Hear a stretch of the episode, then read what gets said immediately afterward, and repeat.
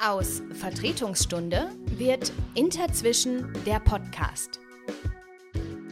Nach unserem Ausflug in die europäische Kulturdiplomatie weiten wir nun unseren Blick und beschäftigen uns auch mit anderen Kulturthemen.